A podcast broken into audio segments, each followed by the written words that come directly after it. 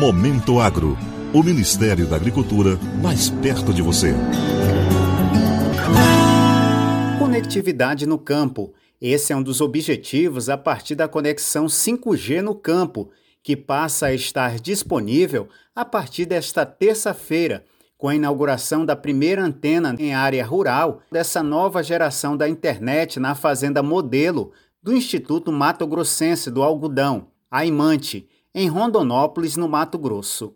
É a partir da conexão 5G que drones, chips, GPS e equipamentos como tratores poderão entrar em ação e enviar informações sobre comportamento e saúde do animal e manutenção de condições climáticas da lavoura, por exemplo. Com esse serviço, a digitalização do agronegócio ganha força e reforça o papel do Brasil como protagonista no cenário mundial de produção de alimentos a partir da redução de custos e diminuição de perdas na produção. A ministra da Agricultura, Pecuária e Abastecimento, Tereza Cristina, destacou que o governo federal trabalha para que a tecnologia 5G chegue a todos os brasileiros. Esse nosso leilão vai bombar para fazer com que essa tecnologia seja democratizada, chegue a todos. Com certeza isso vai trazer uma melhoria no social, no ambiental e na produtividade do agro brasileiro. Isso aqui é o início de uma estrada do que virá por aí no futuro do agro brasileiro. Instalada pela fabricante Nokia, a antena permite o sinal de internet em alta velocidade a partir de uma transmissão gerada pela própria estrutura. É o chamado 5G pura, como explica o ministro das Comunicações Fábio Faria. O 4G revolucionou a vida das pessoas e o 5G ele sai das pessoas, vai para a indústria. Dizer que para o agronegócio, que é quem está fazendo o Brasil crescer nesse momento de mais crise, o 5G vai fazer com que o nosso agro cresça em torno de 20% ao ano a mais. Mas não, está muito próximo de acontecer.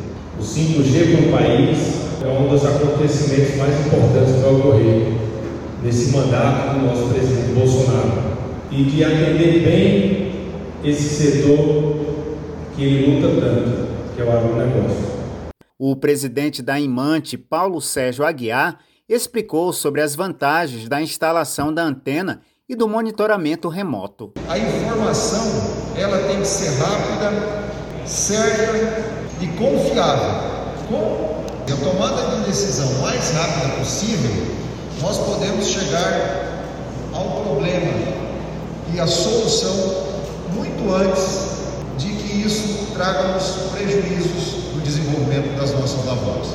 Já o CEO da Nokia no Brasil, Ailton Santos, citou o aumento da demanda por alimentos no mundo, que o Brasil tem condições de atender. O mundo precisa do Brasil. O mundo precisa do Brasil se alimentar. Segundo o ministro das Comunicações, até o fim deste ano serão 20 pilotos de 5G em todo o país, sendo que a expectativa é que todas as capitais brasileiras tenham internet 5G até julho do ano que vem e que todos os brasileiros tenham acesso à internet até 2028. Para o Momento Agro de Brasília, Sérgio Pastor. Momento Agro. O Ministério da Agricultura mais perto de você.